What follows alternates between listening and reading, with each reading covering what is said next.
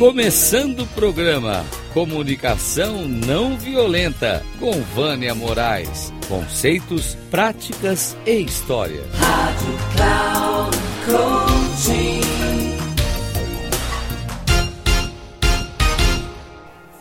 Olá, estamos aqui novamente. Hoje, nesse episódio, eu vou falar das crenças são estruturais e, mesmo quando elas não fazem mais sentido, elas bloqueiam o nosso crescimento e evolução. Você já parou para pensar sobre isso? De que você tem crenças estruturais e que às vezes elas não fazem mais sentido e você ainda continua com elas? Estudar as crenças tem sido um aprendizado incrível ao longo desses últimos 10 anos. Eu tenho ouvido bastante e, e escuto as pessoas falarem muito sobre crenças limitantes. Mas depois do meu estudo na neurociência e na resiliência estratégica, é, eu prefiro utilizar o termo colocado de crenças rígidas, ou melhor, crenças estruturais. Tá? em que essas crenças estruturais elas podem se tornar rígidas. Em elas se tornando rígidas, elas bloqueiam o nosso crescimento, nossa evolução e a nossa carreira. Então, vamos começar primeiro trazendo o conceito de limitante, que está no dicionário, que é aquilo que restringe, enquanto que rígido é aquilo que é duro, intransigente, que não tem maleabilidade. Tá? Apesar dos termos é, podem ser parecidos, mas para mim eles têm duas conotações. A primeira é que basta que eu tome consciência delas para eu poder mudar. Então, crença limitante é como se eu tivesse ah, o poder de mudá-las. E que se eu não mudo é porque eu tenho uma fraqueza. E a segunda me traz um, um, uma tônica, um conceito mais profundo, mais intrínseco. Ela traz para mim o meu inconsciente, que está lá na raiz. E que em várias ocasiões, por mais que tenhamos o desejo de mudar, é, e que eu saiba o que, que me impede, o que está acontecendo comigo, tem algo mais profundo que me impede de fazer essa ressignificação tá? E que o Robert Keegan chama de imunidade à mudança. Olha que interessante, eu adorei esse termo, imunidade à mudança. Ele diz que isso significa que as pessoas não têm força de vontade para mudar, mas sim é, como estabelecer uma conexão entre aquilo que realmente se deseja mudar e a capacidade de fazer a mudança. Ou seja, entender a profundidade do que realmente impede a mudança é o nosso grande desafio. As pessoas não têm força para mudar, não são porque elas sejam fracas, não é porque ela não, ela não quer fazer, não é porque ela procrastina. É que o processo de mudança é um processo muito lento, tá? Depende de uma abertura e permissão interna, depende de ultrapassar obstáculos que às vezes nós nem percebemos que nos estão impedindo de mudar, tá? Então, trabalhar esse lugar vai ser de extrema importância. Muitas pessoas também confundem mudar com o enfrentar ou lidar com, a, com isso ou com aquilo. Mas, na verdade, enfrentar ou lidar tem mais a ver com a resiliência, que é o quê? Que é o desenvolver novas habilidades, novas capacidades, é melhorar o repertório de respostas, de reação, que é diferente do que as pessoas costumam conceituar a resiliência, que é ser resistente, é suportar tudo e voltar ao estado original. Jamais voltamos ao estado original. Jamais somos os mesmos depois de, uma, de um revés, de uma adversidade nós sempre voltamos com um aprendizado. Nós sempre voltamos com uma capacidade, uma habilidade nova. Tá? Aí eu te pergunto: quando você passa por uma situação difícil, você precisa aprender a enfrentar e lidar com as adversidades. Aí depois que ela passa, como eu falei, você volta ao seu estado original? Claro que não. Nós nunca voltamos ao estado original. E aí, fazendo um paralelo com a neurociência, nós vimos aí o que? O sistema 1, que é o nosso sistema automático, que não pensamos para fazer escolhas, tá? Ou decidir que é algo que já estamos acostumados, ou seja, diante de diversas situações, a gente já tem resposta pronta, a gente acessa o nosso repertório mental em milésimos de segundos, nós fazemos analogias muito rapidamente e sem esforço. Tá? É quase que sem pensar, a gente faz muito tranquilamente. Então, por exemplo, se você está diante de uma pergunta de alguém ou que alguém te faz um questionamento, que você vai lá tomar um café uh, e a pessoa pergunta: Você quer pão? Sim, pão com manteiga. Então a gente responde isso de uma forma muito rápida. Quando a gente está no sistema 2, que é no ando, a gente está nesse lugar onde nós vamos retrabalhar e reviver e, e reaprender e ressignificar as nossas crenças, tá? nós precisamos acessar o nosso sistema 2. Que sistema é esse? É um sistema de esforço, onde a gente precisa pensar, refletir, fazer analogias, criar caminhos, pontes. Vamos adquirir novas habilidades para poder lidar e enfrentar com o desconhecido. Isso, e isso o que, que precisa? De muita energia. O nosso cérebro vai precisar de muita energia. Um aspecto importante é falarmos sobre a vontade. Escutamos em várias ocasiões que as pessoas dizem que você não, tem, teve força de vontade para mudar. Ah, aquela pessoa lá faltou ter força de vontade. Mas a vontade tem várias outras qualidades e aspectos inseridos para que a gente possa desenvolver esse lugar de ação, tá? Isso é dito por Roberto Assagioli, que é o criador da psicossíntese. Ele diz que para nós desenvolvermos a vontade para a ação, a gente precisa de energia, de uma força dinâmica e de intensidade. E aí é o que nós chamamos de força de vontade. E não adianta ter somente a força de vontade para fazer algo, para mudar. Ela precisa estar associada com outras qualidades e com outros aspectos. Por exemplo, a gente precisa estar associada ao comando e controle. E aí eu não estou falando aqui é, de comando e controle como você está acostumado a ouvir dentro das lideranças, dentro dos lugares, mas sim qual é o meu comando, qual é a minha ação e qual é o poder que eu tenho de controlar a mim mesma ok? E nada disso tem a ver com repressão, mas sim com uma capacidade consciente da pessoa em se controlar e se regular. Mas devido à nossa história, acabamos por confundir como repressão ou supressão. Então, olha que interessante, intrínseco, como nossa mente passa por uma série de lugares. E aí, voltando ao que ganha a neurociência, né, a neurociência já comprovou que o nosso cérebro é plástico e que podemos nos adaptar durante toda a nossa vida. Nós criamos novas sinapses neurais sempre que necessário, tá? Ah, nesse momento onde a gente cria novas sinapses neurais, onde a gente cria novos caminhos e novos aprendizados, né? O Kigan fala que a gente passa por alguns processos, né, de, da ressignificação de crenças, de olhar para as crenças, é, em platôs. Tá? Então ele diz que o adulto né, é, tem três platôs. E ele diz que são três períodos de mudança que nós fazemos. Né?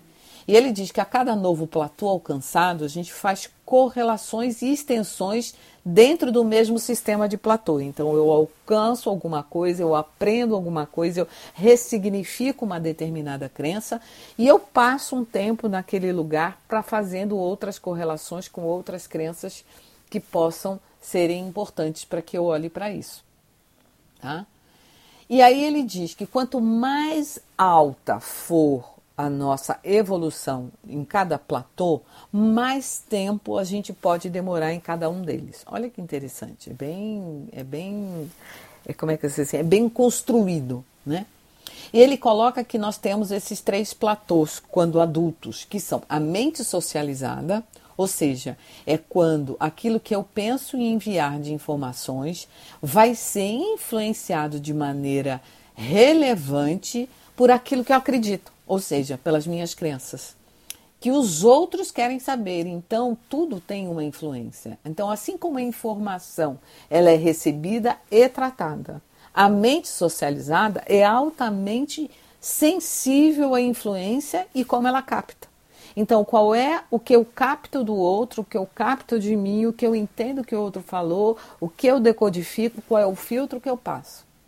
Olha interessante. O segundo platô, ele diz que é a mente autoral, que é aquela que cria um filtro para o que ele vai permitir entrar. Ou seja, eu já passo pelo julgamento interno, pela minha autoridade pessoal, pela minha posição, como é que eu estou na estrutura. Então, quanto mais vierem é, pedidos é, para a pessoa que não sejam claros ou relevantes, mais difícil vai ser passar por esse filtro do julgamento. Olha que interessante. E o terceiro e último platô é a mente autotransformadora. Eu digo que é quando uma pessoa consegue colocar uma lupa e olhar além do próprio filtro. Tem uma tomada de consciência e percebe que ela e o mundo estão em constante movimento. Ou seja, é aquilo que hoje tem sentido, pode ser que amanhã não, não faça mais.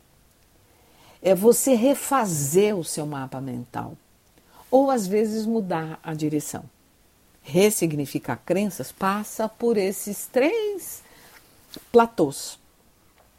Nesse caminho, será construído o que a pessoa deseja mudar, o que, que ela faz para mudar. Olha, tem um exercício que eu gosto bastante que ele, que ele ensina para nós, que é assim: primeiro eu tenho que olhar um objetivo, desse objetivo eu vou é, colocar aquilo que eu faço para mudar e aquilo que eu faço contra esse objetivo de mudar.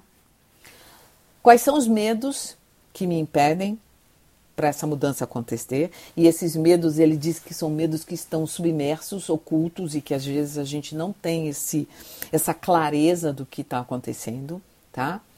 E até eu encontrar e trazer para a consciência o grande pressuposto, ou a grande crença que está lá rígida, lá no fundo, para depois eu começar num processo lento de experimentação e vivência de novas crenças positivas que farão parte do processo de mudança. O que também nos dificulta ressignificar crenças rígidas é a rapidez com que a pessoa quer mudar. Ou seja, antes de ter claramente o entendimento do problema, ela já quer trazer a solução. Tá? Albert Einstein já dizia que a formulação do problema é tão importante quanto a solução. E essa frase de Einstein, ela corrobora com uma técnica que eu trabalho que chamada Action Learning, que é para a resolução de problemas complexos. Nessa técnica, a gente passa mais tempo entendendo o problema para quando nós passarmos para a solução do problema, ela vai vir muito mais rápido e de forma muito mais clara. E é interessante como que a gente percebe a dificuldade que as pessoas têm de entender o problema. Elas acham que elas já entenderam o problema e elas rapidamente elas vão lá e já dizem, não, mas olha, será que você não podia fazer assim? E a gente precisa trazer todo mundo de volta para quê? Para o entendimento do problema. Isso, inclusive, em algumas ocasiões a gente percebe que as pessoas ficam um pouco chateadas com isso, como se a gente é, não quisesse deixar que ela desse a solução ou que ela ajudasse o outro. Mas não é isso. Porque às vezes eu acho que eu entendi. Mas será que eu realmente entendi? E é isso que a gente faz nesse, é, nessa técnica. As crenças, elas se originam das nossas distorções cognitivas, que são os pensamentos e sentimentos distorcidos que estão aliados aos vieses cognitivos e que são expressos em nossos comportamentos. Então, nós temos mais de 120 vieses, milhões deles, e a gente não tem ideia de como eles se processam a cada minuto, a cada segundo em nossas vidas. É, eu gosto muito da definição de crenças que tem no livro da Roxana Cabu e do Raed, elas ou sim, que é no do livro A Corazão, que diz assim: As crenças são histórias que nos contaram para nos educar e se convertem em histórias que nos contamos para viver e assim vivemos do conto. Ou seja, estamos no presente com a cabeça no passado. Carl Jung tem uma frase interessante que ele diz assim: aquilo que você resiste, persiste. São as nossas crenças. Para finalizar, eu quero deixar para vocês uma história que eu gosto bastante, que também está nesse livro, que é a história do elefante acorrentado, que começa assim. Havia um garoto que amava ir ao circo. O elefante, em especial, lhe chamava atenção. Durante o show, esse enorme animal dava uma bela demonstração de sua força, peso e tamanho. Mas terminado o seu número, e enquanto não estava em cena, ele era preso a uma corrente que conectava uma de suas patas a uma pequena estaca cravada no chão. O garoto se perguntava: por que o elefante não escapava? Pois era evidente que com a sua força poderia arrancar a estaca e fugir. Quando o garoto cresceu, se deu conta, por si só, de que o elefante não escapava porque havia sido preso a essa estaca desde muito pequeno. Quando pequeno, o elefantinho havia tentado se soltar diversas vezes, mas por mais que puxasse e insistisse com todas as suas forças, não conseguia. Não obstante seu esforço, a estaca era muito grande para ele. E assim aceitou sua impotência e se resignou ao seu destino. Por isso, o enorme e poderoso elefante do circo não escapa, porque não acredita que consiga. Ele tem gravado na memória o registro de quando era pequenino e jamais tentou colocar sua força à prova outra vez. Aí eu te pergunto: quantos de nós estamos aprisionados sem percebermos que agora temos força mais que suficiente para nos libertarmos de nossas crenças. Porque acreditamos que ainda somos um elefante pequeno. E a gente converte esse sentimento do passado em um ressentimento crônico. Na psicanálise, nós dizemos que o adulto com a cabeça e o sentimento da criança dentro de um corpo de um grande elefante. Como é que fica isso para você? Um grande abraço, até o próximo episódio. Vânia Moraes Troiano.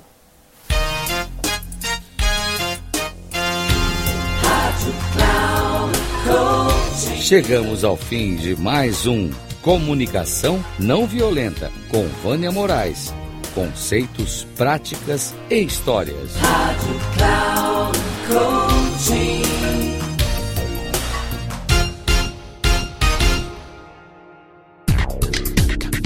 Se ligue.